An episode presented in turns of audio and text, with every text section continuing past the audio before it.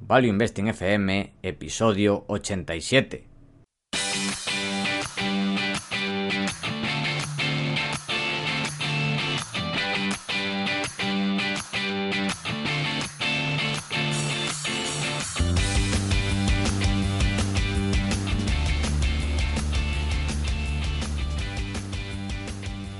Hola, soy Paco Lodeiro. Bienvenido a Value Investing FM, el podcast semanal en el que te ayudaremos a sacarle partido a ese dinero que tanto cuesta ganar y ahorrar. ¿Cómo? A través del método de inversión más seguro, sensato y rentable, el Value Investing. Te recuerdo que si quieres empezar a sacarle partido a tus ahorros y no sabes por dónde empezar, tienes a tu disposición mi curso gratuito de introducción a la inversión en bolsa en la web www.academiainversión.com. Y yo soy Adrián Godás, colaborador de Academia de Inversión, fundador de Hacia el Danubio y rey de Godás Academy, comunidad de aprendizaje para gente con ganas de aprender y poco tiempo.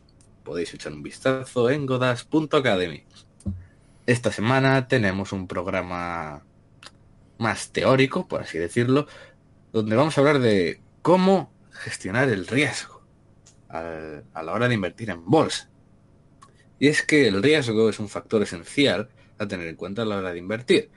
Pero también es uno de los factores peor interpretados. Totalmente de acuerdo. Por cierto, antes de empezar, antes de hablar del riesgo, creo que es necesario hablar de qué no es el riesgo. ¿No crees, Adrián? Sí, sí, es que ya me estabas preocupando. Lo hmm. estabas diciendo así de una manera tan... Sí, te preocupe. Pues lo siento, lo siento. va, a hacer un warning. Va a hacer un warning ahí. Bueno, puedo hacer un warning de que todo esto, todo este tema, lo tratamos en el curso de introducción, en academiainversión.com. Algunas cosas más ampliado. Aquí, bueno, comentaremos alguna cosa mayores, pero bueno, también lo tenéis ahí. Sin más, Adrián, puedes decir que no es el riesgo. Pues para empezar, no es la volatilidad. Que la volatilidad es la frecuencia e intensidad de los cambios de precio de un activo. Y claro, es como muy fácil de medir, entonces es por eso que en la teoría moderna de carteras y en general en el mundo académico es lo que se ha asociado al riesgo. Pero no tiene absolutamente nada que ver. Tú puedes tener puedes tener telefónica, sabes que eso no, eso no tiene volatilidad, pero probablemente tenga más riesgo de comprar Facebook, que Facebook tira para arriba. Entonces, claro, pero es la volatilidad no es riesgo. Eh, y además, puede ser una oportunidad. O sea, empresas muy volátiles que caen y si tú sabes que vale mucho más, pues aprovechas las caídas para comprar más. Hmm. ¿No crees? Correcto. Por eso la, volatilidad es, un poco así chapucero. Yo creo que simplemente la comunidad en general siempre la aceptó por el tema de que es fácil, es medible. Entonces, claro. Por la envidia de la eh, física, como se suele decir. Que la economía, pues quiere medirse todo. Y bueno, metieron físicos ahí en la escuela de Chicago, gente muy inteligente con los números, y dijeron, bueno, pues vamos a medir todo. ¿Qué pasa? Que hay cosas que no se pueden medir. Además, es verdad, la volatilidad no implica pérdida de mm. dinero. Tú puedes comprar algo, que eso caiga, y puedes aprovechar para comprar más o no comprar más, pero no quiere decir que eso valga menos. Simplemente ha caído. Y eso hay que tenerlo en cuenta. Y el riesgo no es tendencia tampoco. Porque, por ejemplo, en el trading, o sea, dice, no, esta acción está en tendencia bajista. Y es uno de los principales indicadores de riesgo para ellos. Pero, ¿tiene sentido vender porque el precio de una inversión caiga? Pues para un inversor normal no. No debería ser el caso, puesto que esto debería ser una oportunidad de comprar más barato Tampoco es riesgo la incertidumbre, porque la incertidumbre no siempre implica riesgo. Un ejemplo muy sencillo sería mm, que compras un activo por 10 euros y hay un 50% de posibilidades de que valga 20 euros en 5 años o 50% de posibilidades de que valga 100 en 5. La incertidumbre en esa inversión es enorme, pero el riesgo es pues, casi nulo porque vas a ganar en ambos escenarios. Por eso la incertidumbre tampoco es exactamente el riesgo. Entonces, Paco, ¿qué es el riesgo? Muy buena pregunta y difícil respuesta. Hay una definición que me gusta bastante, aunque no es completa, que es la definición de Seth Klarman, que define el riesgo como la probabilidad de pérdida de capital permanente. Me gusta por lo de la parte de permanente, porque que caiga algo durante un tiempo, pues no quiere decir nada. Hay muchas inversiones que compras, salvo que compres en el mínimo absoluto, que es muy complicado, lo normal es que por el, en el paso del tiempo de la inversión, pues haya momentos en los que pierdas dinero. Y eso no quiere decir que sea una mala inversión. Por eso me gusta esta parte de probabilidad de pérdida de capital permanente. ¿Qué pasa? Que, bueno, por un lado, me parece útil, pero lo malo de esta definición es que no incluye el coste de oportunidad. Porque, por ejemplo, puede haber una compañía, una acción en la que inviertes y estás 10 años con una rentabilidad del 0% nominal y para mí eso también es un gran riesgo. No solo por la inflación, sino también por el coste de oportunidad de estar en activos pues que te está dando una rentabilidad nula o incluso aunque sea positiva muy baja. Para mí eso también supone un riesgo, este coste de oportunidad. Pero bueno, digamos que es una definición aceptable. Lo que sí que me parece más importante es entender los componentes del riesgo. Porque está, por una parte, el riesgo intrínseco del activo, que esto depende de lo que sucede en la empresa en la que hemos invertido, por ejemplo, que pasemos a su producto, que los proveedores suban los precios, que entre nuevos competidores, que entre algún tipo de riesgo regulatorio, que se nacionalicen sus activos, que suban impuestos, bueno, este es el riesgo intrínseco del activo, y por otro lado esté el riesgo de la inversión. En este caso dependerá del precio que paguemos. Cualquier inversión puede ser buena o mala, dependiendo del precio. Bueno, salvo que valga cero, que bueno, eso da igual, si pagas algo por algo que vale cero, pues va a ser mala siempre, pero bueno, si vale algo y pagas menos de lo que vale, pues va a ser una buena inversión. Así que, por lo tanto, a menor precio, menor riesgo para un mismo activo. Que bueno, esto ya lo hablaremos con mayor profundidad porque es algo muy importante que se debe interiorizar. Y aquí quiero hacer una advertencia que no tiene que ver este precio pagado con la cotización. Una empresa que cotice a 2 euros por acción no es menos arriesgada que una que cotice a 200 euros. Esto es obvio para la mayoría que estáis escuchando este programa, pero para gente que igual está empezando, asume que la cotización, el precio nominal de una acción, quiere decir que algo es caro o barato, y nada más lejos de la realidad. Versaer clase A a 300.000 dólares por acción puede estar muchísimo más barata que Abengoa a 10 céntimos por acción. O sea, creo que el ejemplo es perfecto. Así que cuidado con esto, de no asumir porque el nominal de una acción sea alto, eso significa que es caro. O sea, hay que mirar mucho más allá, analizar lo que está detrás de cada acción. Y bueno, dicho esto, ¿qué es el riesgo? Volvemos al debate. ¿Se puede medir, Adrián? ¿Tú qué crees? Se puede medir. Pues no demasiado, la verdad. Porque el mundo financiero está obsesionado con medir el riesgo, ya que, ya que es, pues, claro, lo que hemos dicho, es muy importante a la hora de tomar decisiones de inversión. Pero es imposible medirla con exactitud, ya que depende de muchos factores que están fuera de nuestro control, o incluso no, no somos capaces de imaginar que puede surgir, como puede ser la regulación, decisiones del equipo gestor, decisiones de los competidores o cambios en la conducta del consumidor. Tampoco sabemos si el riesgo es asumido ex post, es decir, después del detonante que ha ocasionado el riesgo, y del mismo modo que algo haya salido bien no implica que haya estado carente de riesgo. Por ejemplo, apostar todo tu dinero a la ruleta y que hayas ganado dinero. No quita que la decisión no sea estúpida. Esto me recuerda a la frase mítica esta de, de Greenblatt, Uf, buenísima. Que decía, ¿cómo era? Eh, puedes entrar... En una fábrica de dinamita con, una, antorcha. sí. Sí, puedes que, puede que salgas con vida, pero sí, seguirás siendo idiota. Me parece un gran reflejo de muchas inversiones. Tal cual. Que haya salido bien no quiere decir que el riesgo asumido no haya sido alto e incluso estúpido Y que haya salido mal, pues no quiere decir que la apuesta o, la inversión haya sido mala, sino que pues había pocas posibilidades de que saliese mal y salió mal. El problema es que no se puede decir ni antes, o sea, bueno, se puede estimar, pero no se puede medir, digamos, de forma numérica, sí que se pueden hacer estimaciones y de hecho se deben hacer estimaciones, pero no se puede medir ni antes ni incluso después.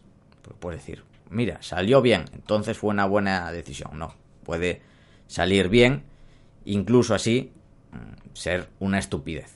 Pero bueno, haber salido bien. Hmm. Greenblatt pues lo explica perfectamente. Y bueno, Adrián, ¿sigo no? Sí, por supuesto. Ahora ya te dejo a ti todo tratar un tema que es el binomio rentabilidad-riesgo. Sí, porque esto es importantísimo en el value investing. Yo insisto muchísimo con esto porque hay que interiorizarlo. Creo que es una de las claves interiorizar esto para invertir bien. Ya que nos enseñan, los que estudiamos economía, estudiamos dirección de empresas, incluso, bueno, en general, es algo que se toma como algo de sentido común, que existe un modelo clásico de binomio rentabilidad-riesgo, pues que establece que el rendimiento potencial aumenta a medida que aumenta el riesgo en una inversión. Es decir, que están correlacionados directamente. Por lo tanto, el dinero invertido puede generar mayores ganancias solo si este inversor, o si nosotros como inversores, aceptamos una mayor posibilidad de pérdidas. Es cierto, sí que lo habitual es que la rentabilidad y el riesgo estén relacionados de forma directa. Esto sucede en la mayoría de los casos, que los activos de mayor riesgo suelen ofrecer una mayor rentabilidad y viceversa. No obstante, esto no sucede siempre, que esto es la clave, y, como voy a comentar ahora, hay ocasiones en las que la relación entre rentabilidad y riesgo se invierte, convirtiéndose, perdón, convirtiéndose en muchos casos en grandes oportunidades de inversión. Esto es a lo que yo le llamo el binomio rentabilidad-riesgo invertido. Y para entenderlo hay que entender cómo se relaciona el precio pagado con una inversión, tanto con el riesgo como con su potencial. Por un lado, cuando decidimos comprar un activo, una acción, bueno, el activo que sea, una casa, lo que queráis, existe el riesgo de pagar por este activo pues un precio superior al valor que puede generar este activo a largo plazo. Por lo tanto, cuanto menor es el precio que pagamos por un mismo activo, menor es el riesgo de pagar demasiado por él. Quizás esto, en de con acciones, si hablamos de casas, de inmuebles, es mucho más fácil de entender. Si tú compras un piso en el Paseo de la Castellana por 100.000 euros, pues es mejor que comprarlo por 200.000. Creo que esto queda claro y hay menos riesgo si pagas lo mínimo posible. Pero por otro lado, la rentabilidad también está relacionado con el precio que pagamos por ese activo. Cuanto menor es el precio que pagamos por, por ejemplo, ese piso en la castellana, mayor es su rentabilidad potencial. Por lo tanto, tanto la rentabilidad como el riesgo están relacionados con el precio que pagamos de forma inversa. Por lo tanto, si pagamos un precio menor por un activo, la rentabilidad será mayor, pero también su riesgo será menor. Por lo tanto, la relación entre rentabilidad y riesgo no es directa, sino todo lo contrario. En otras palabras, lo que sucede es que se invierte el binomio rentabilidad-riesgo que debería darse en teoría. Y esto que hemos explicado con pisos, pues también se da en la inversión en bolsa. Por ejemplo, compras una acción que cotiza a 10 euros y según tus cálculos vale 20. Por lo tanto, en este caso, tiene un 100% de potencial y el riesgo será que valga menos de 10 aquí no vamos a entrar, bueno, digamos que el riesgo de perder dinero. No vamos a entrar en riesgo de coste de oportunidad, pero bueno, para simplificarlo, el riesgo sería que valga menos de 10. Y ahora, imagínate que el precio ha caído un 50% todo sigue igual, la empresa sigue igual, pero bueno, el mercado ya sabes cómo es Mr. Market, que mm, se pone de morros con esta empresa y cae un 50% el precio de la acción. Antes cotizaba 10, ahora cotiza 5 y tú haces los cálculos y piensas que su valor intrínseco no ha cambiado, que vale 20. ¿Qué pasaría? Pues que esta acción, que tenía un 100% de potencial, pasa a tener un 300% de potencial. Antes era pasar de 10 a 20 y ahora es pasar de 5 a 20. Y además ha disminuido el riesgo, porque antes el riesgo es que valiese menos de 10 y ahora el riesgo es que valiese menos de 5.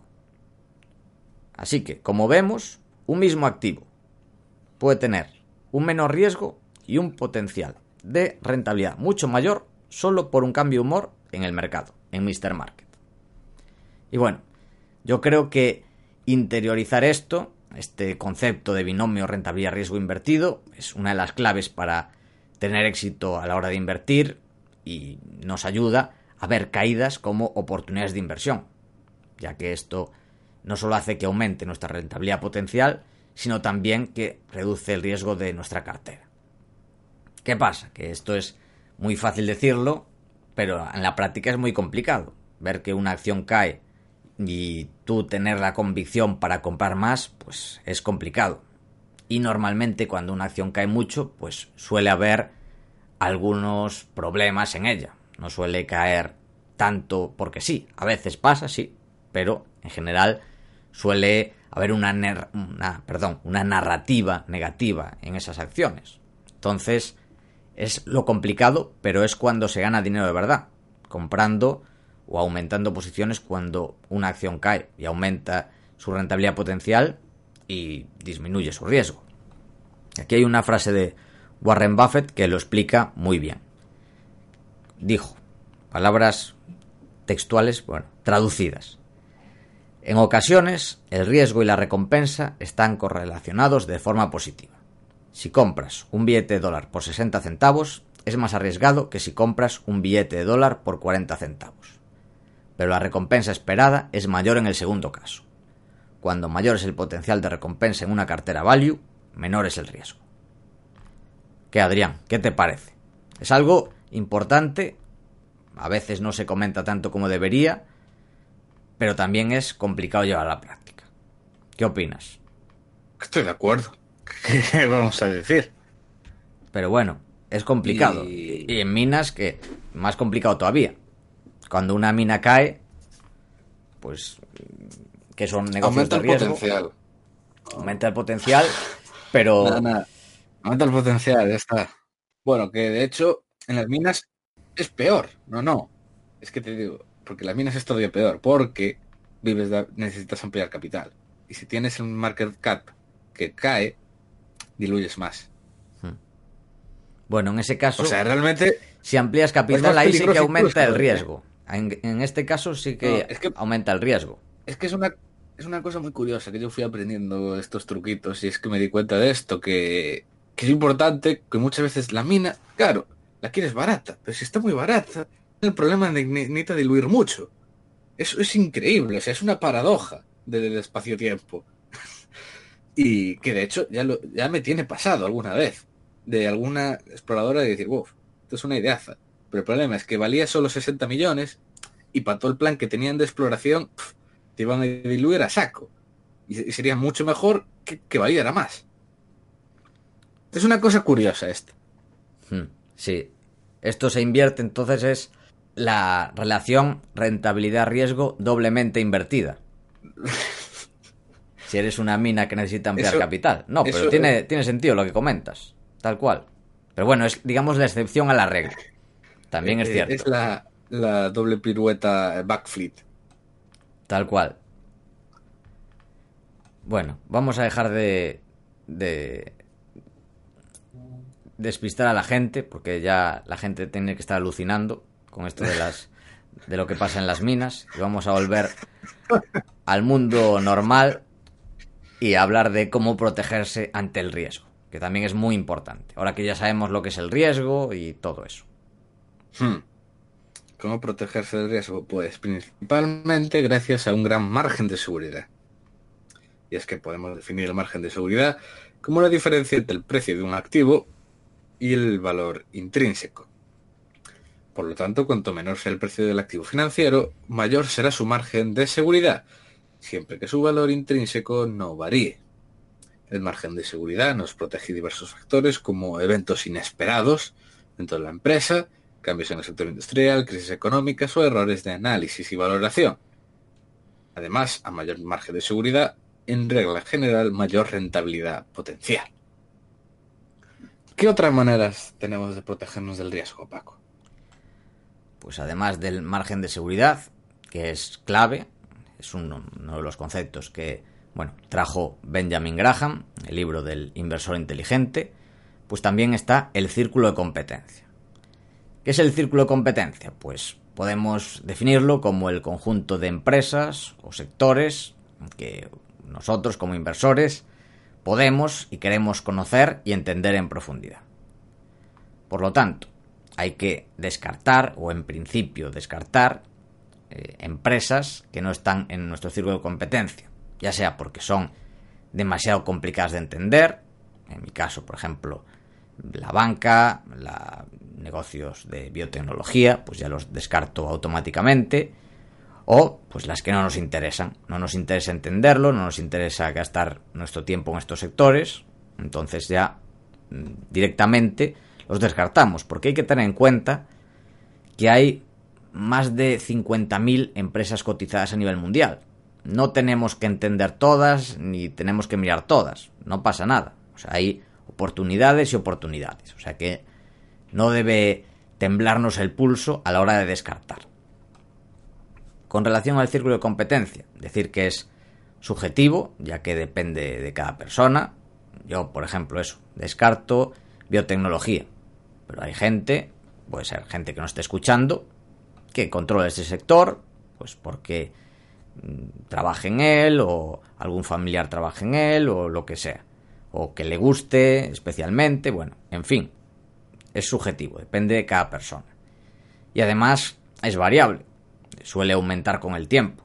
De hecho, nuestro objetivo debe ser que aumente con el tiempo. También, además, una forma de gestionar este círculo de competencia es, mm, por ejemplo, nos empezamos a adentrar en un sector, lo intentamos entender, creemos que alguna empresa tiene potencial, pero si, digamos, no está muy dentro de nuestro círculo de competencia, lo que podemos hacer es empezar con posiciones más pequeñas. No tener posiciones grandes en cartera, sino pues posiciones del 2%, por ejemplo. Es una forma de gestionar este círculo de competencia. Y además, por último, eh, beneficios del círculo de competencia. Pues, por un lado, hay menos riesgo, menos riesgo de equivocarnos, porque conocemos mejor empresas de este sector. También mayor rentabilidad. ¿Por qué? Pues que conocemos mejor este sector y tenemos mayor probabilidades de acertar en que una empresa sea buena, en bueno, en acertar en nuestros análisis. Y por último, mayor eficiencia. Si tú tienes que analizar un sector complicado que no conoces, pues te va a llevar mucho tiempo. En cambio, si ya lo conoces, pues tienes mayor eficiencia en el análisis, que es otro factor importante a tener en cuenta. Y bueno, además de margen de seguridad y círculo de competencia, hay otro factor clave de gestión del riesgo, a no ser, Adrián, que quieras comentar algo del círculo de competencia. Y cómo fue evolucionando el tuyo, con materias primas, que también puede ser interesante. Mi círculo de competencia, pues. Mi círculo de competencia fue muy simple. Yo empecé mirando cosas random por ahí, más cosas random, descubrí el petróleo, descubrí el uranio, el oro, una cosa llevó a otra y cada vez pasé de minas a cielo abierto a minas subterráneas y cada vez dominar el subsuelo totalmente. Hasta nada, ahora verme solo pozos de gas. Literalmente, mi madre entró ayer y estaba yo viendo ahí una presentación de una empresa de gas en el Mar del Norte. Hmm. así es la evolución de un ser humano. Es increíble. Pero bueno, es un buen ejemplo de que el círculo de competencia es variable y que tú hace dos años no tenías ni idea de materias primas. ¿Cómo lo hiciste? Pues a base de estudiar materias primas. sí, mirando muchas minas. He visto muchas, he visto muchas cosas raras. Ya no me sorprende nada en los países bananeros. Los países de bananeros, de, de tu índice de bananerismo, seguro que nunca dejarán de sorprenderte. Eso te lo aseguro. No. Ya, ya es que cuando ves cosas ya en África, en Sudamérica, bueno, o Indonesia, Papua Nueva Guinea. ¿Tú sabes lo que, lo que más lo que he visto últimamente? Algo me comentaste, pero no me acuerdo cuál era exactamente. ¿Qué ha pasado? En Papua, en Papua Nueva Guinea está plagado de minas gigantes de oro. Y es un sitio súper curioso, porque parece ser que allí están las últimas tribus caníbales del mundo. Ah, sí. Lo vi en tu Twitter, creo. Sí. Y que tienen directivos solo encargados de hablar con el gobierno. Sí, sí. están ahí en el top, top management, cinco de ejecutivos, uno solo se dedica a hablar con el gobierno y community affairs. Sí, community affairs, con las comunidades. Hmm. Bueno, luego descubrí un montón de movidas, o sea que en una mina les había entrado unos vándalos a destrozarla, o sea, pero, pero como quien te habla de unos chavales de instituto, eh, o sea, bueno, cosas de Papua Nueva Guinea. Bueno, ¿cómo gestionar el riesgo? Primera norma, no invertir en Papua Nueva Guinea. Sí. Ya veis cuánto aprendéis aquí en este podcast. Hmm. Bueno, y además de esto, margen de seguridad y círculo de competencia. Vamos a seguir, Adrián, porque si no empezamos a hablar de Papua Nueva Guinea y no paramos. ¿Qué más? Pues, las minas son la hostia, ¿eh? qué coste. Eh, la diversificación. La diversificación es otro medio de reducir el riesgo y consiste pues simplemente en poner nuestro patrimonio en diversos activos que no estén correlacionados. Y esto es súper importante, esto de la correlación, porque claro, tú puedes tener 30 empresas, si las 30 son... de materias primas. Es que estaba intentando no poner el ejemplo. No, a ver, materias primas están descorrelacionadas. No es lo mismo el petróleo que el oro. O sea, puede ser un buen ejemplo. Eso sí, vale. Pero quiero decir, algo más, todo el mismo sector, imaginaros el 100% de la cartera en petróleo, pues claro, aunque tengas 20 empresas, estás correlacionado totalmente. O sea, estás teniendo casi solo una cosa. Claro. Entonces, eh, por eso, sí, como yo, si tengo varias commodities, pues claro, no es lo mismo el oro que el petróleo, que son antagónicos incluso. ¿Y qué ventajas tiene esto de la diversificación? Pues que evita la concentración del riesgo. Además es una idea simple y efectiva para reducir el riesgo. Pero también tiene sus inconvenientes. Estos son los que recalcaría nuestro querido Iván. Debe hmm. estar aquí. Ya sabéis que él es concentración all-in. All-in, a muerte. Y, y claro, estas, los problemas de diversificación es que dejas de invertir en tus mejores ideas. O, eh, bueno, y que eso dañaría nuestra rentabilidad, porque compraríamos empresas quizá peores, ideas que no hemos mirado tanto, no nos beneficiaríamos tanto de nuestra mejor idea, y además de que tiene un coste en tiempo muy elevado, porque claro, si tienes tres empresas, a ver, estás eso, siguiendo tres empresas no te lleva nada. Claro, pero si tienes 20, y eso es en general así sobre la diversificación. Paco, ¿quieres añadir más? ¿Más puntos? Sí, podemos añadir, bueno, sobre cómo diversificar, eso lo tengo explicado en el curso gratuito, así que hago esa llamada. Digamos que ahí explico cómo diversificar, no solo en sectores, sino también de forma personal, de diversificación temporal, bueno, diferentes formas de diversificar, que es importante.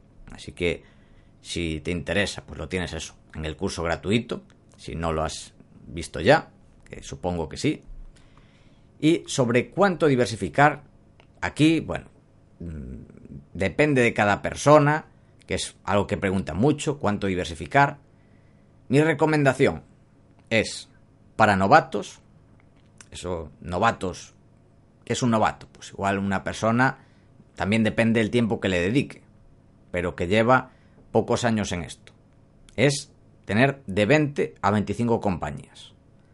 Gente intermedia que quiera concentrar más de 15 a 20 y avanzados de 10 a 15. Luego está Iván, que es juega en otra liga, pero bueno. yo es mi recomendación. También es una recomendación desde el punto de vista de gestionar el riesgo diversificando bastante. Yo soy bastante, bueno, depende de cómo para algunos soy muy concentrado, para otros soy muy diversificado. Yo lo que hago eh, con relación a cuánto diversificar es que tengo normalmente entre las cinco primeras posiciones el 50% de la cartera, más o menos, entre el 45 y el 55, y después tengo bastantes posiciones con rentabilidades, o perdón, con concentración menor. Por ejemplo, tengo bastantes que tienen el 1%, 2%, 3%, de ahí tengo bastantes compañías.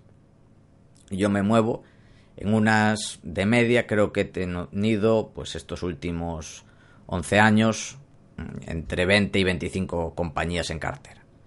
Ahora tengo alguna más, pues porque tengo, por ejemplo, hablando de materias primas, tengo mineras de oro y ahí sí que las quiero diversificar. Tengo cuatro diferentes. Aunque digamos que mm, todo es el oro, pues mm, lo tengo pues porque hay bastante riesgo, digamos, en la compañía en sí. Por eso me gusta tenerlo diversificado. Y bueno, eso. Esto es una orientación y nunca, también lo que comentamos, nunca se debe diversificar por diversificar. O sea, no compres compañías por decir, bueno, pues tengo que tener 25, pues compro 25 que no he mirado nada. No, vierte solo en compañías que has analizado y que consideres que tengan potencial. O sea, cuidado con diversificar por diversificar y otra forma es diversificar en acciones y tener parte en fondos, ya sean values, sean indexados, lo que sea. Es también una forma efectiva de empezar. Puedes tener menos acciones, pero otra parte de la cartera, pues en fondos. Y bueno, esa es mi recomendación para diversificar, que bueno, aquí cada uno pues puede tener su opinión y esta es la mía. O sea, no hay una forma cerrada. De hecho, había el estudio este que decía que a partir de ocho empresas ya la cartera estaba perfectamente diversificada. Hmm. No sé si lo has visto. Es bastante famoso. Sí, sí, lo conozco, sí, y tiene, joder, yo creo que también tiene toda la razón. O sea, tener una, dos, añades otra empresa y sigues reduciendo el riesgo, pero a partir de eso, 8, 10, no cae, no reduces casi nada, yo creo. Bueno, depende. O sea, depende, claro, qué tipo de empresas tengas, claro. Claro. Si tienes Constellation y Standard Poor's, no. Claro, si tienes empresas de... También depende eso, de la calidad de las empresas en las que hayas invertido. Porque, por ejemplo, yo las que tengo menos porcentaje de cartera, pues pueden ser empresas que tengan mucho potencial, pero también mucho riesgo. Entonces, depende de eso. A mí, pues yo intento que las que tengo más concentrados sean empresas que yo considere que tengan menor riesgo y mayor potencial a largo plazo, sean empresas de calidad. Empresas menos concentradas, pues o que sean de calidad pero menos potencial, o que mm, pues tengan mucho potencial pero algo menos de calidad o algo más de riesgo. Pero bueno, aquí cada uno, como se suele decir, cada maestrillo tiene su librillo. Así que bueno, sobre concentración, si alguien quiere comentar algo, está en los comentarios. Así que os animamos a comentar. Bueno, sobre concentración, mm, gestión del riesgo, lo que queráis. Y dicho esto, Adrián, algunas recomendaciones finales. ¿Se te ocurre algo? Sí, me ocurren cosas. Cosas buenas, cosas malas. Cosas como no copiar a ciegas. Porque eh, en muchos casos no sabes qué hacer cuando una acción cae. Eso es súper típico. Sí, sí, esto es importantísimo. Porque si no, o sea, si compras algo porque otro la tiene y no has mirado nada, quizás la empresa caiga, pero sea por algo que la otra persona pues tenía pensado en su análisis o en sus tesis de inversión que no iba a pasar, pero que si pasa, entonces habría que vender. Y si copias a ciegas, pues es complicado saber qué hacer cuando una acción cae. Porque quizá esa otra persona vea que ha caído, pero sin motivo. Entonces esté comprando más.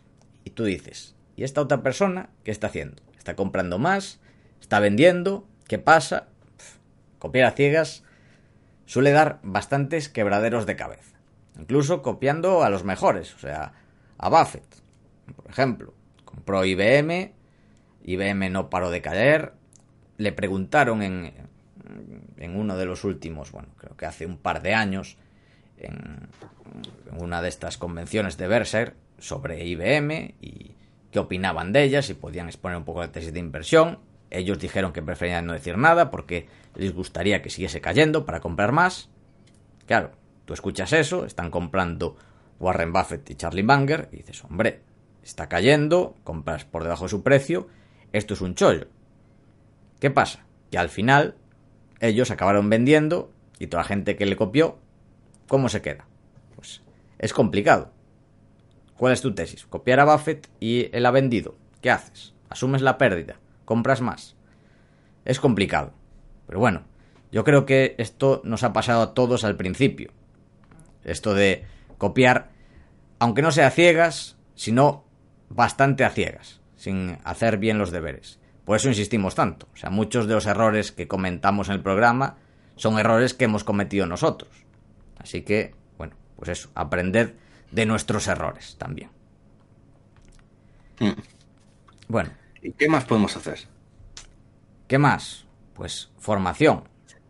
Tenéis, ya lo decimos siempre, la formación gratuita de Academia Inversión, curso gratuito de 10 horas que está muy bien para empezar. También la formación avanzada hay mi inversión, que desde aquí la recomiendo, porque la he hecho yo con mucho cariño y la gente que la ha hecho, pues en general está muy contenta. Así que bueno, si queréis aprender más con un Paco en vuestra vida, pues yo encantado de ayudaros. Y si no, pues también hay multitud de libros muy buenos, charlas, por ejemplo, en Value School, pues hay recursos muy buenos que, ojo, incluso con la formación avanzada que hay mi inversión, esto no quita que no sea muy recomendable seguir formándoos por vuestra cuenta. Con libros, charlas, bueno, en fin, de todo. O sea, la formación es continua y debe serlo. O sea, es la clave. Yo puedo echar una mano, pero es eso, un proceso continuo. Y Adrián, ¿algo más? ¿Alguna recomendación final antes de terminar? Último consejo. Para reducir el riesgo, no comprar minas ni barquitos. Tal cual. Os voy a ahorra mucho ahorra mucho riesgo. Porque sí, es que y por, por el amor de Dios, dejad de preguntarme por privado sobre sobre recomendación de libros para aprender de minas. De verdad, llevo una temporada que ya hay más de 10 personas que me lo han hecho. De los peores sectores dónde meterse. La que has liado, Adrián. Sí, es culpa mía, lo admito. He creado una epidemia. Qué bueno. Hay que aprender de todo. Podía ser peor, podía ser la peste negra de bajo medieval que mató un tercio de la población europea. Las minas por ahora no se han cargado un tercio del patrimonio de Europa. Por ahora. Por ahora. Bueno, para, para destruir un tercio primero tendría que entrar en minas. y por cierto, igual también es buena idea aprender sobre minas, igual aprendes y dices, uff, mejor aquí no me meto. también, puede tener sentido. Pero eso no suele pasar, es... es Uf, leí una vez, de verdad, no me acuerdo quién era en Twitter, ponía un, fragmento de un libro de ingeniería de minas de, de 1900, eh, o una cosa así, y ya ponía en plan, la gente que suele entrar en este sector queda como enganchada, no sé qué. Y dices tú, mía, ha pasado más de un siglo y no hemos cambiado. Las minas son la droga de los inversores, son una droga. Sí, sí, pero muy droga. Yo he conocido un montón de gente que de verdad se, empieza a mirar y no da salida, es que es muy droga, de verdad, es... Además son tantas, hay tantas. Y hay hasta su comunidad de drogadictos en Twitter y por ahí. Mima, y no lo sabes tú bien lo que hay. Mima, lo que te encuentras, lo que te encuentras, que también hay que decirlo, es la comunidad donde más CEOs hay en Twitter. y más abiertos están, como nadie les hace caso. Claro, están ahí con 200 seguidores y cosas así, los CEOs. A veces están de camuflaje también. es, es genial. Yo me lo paso bien. Bueno, pues después de esta advertencia sobre evitar las minas, materias primas, etcétera, pues creo que ya hemos comentado todo. Y bueno, os animamos a eso, a dejar vuestros comentarios. Adrián, ¿algo que añadir? Nothing to add. Pues esto ha sido todo hasta la semana que viene. Esperamos que te haya gustado el programa y queremos darte las gracias por estar ahí. También te agradeceríamos mucho que nos dieras las 5 estrellas en Apple Podcast, tu me gusta en iBox, tu like en YouTube, que le des al corazoncito en Spotify, ya que ayudarás a que este podcast siga existiendo y siga creciendo. Desde aquí, Paco y yo nos despedimos. Que el valor te acompañe.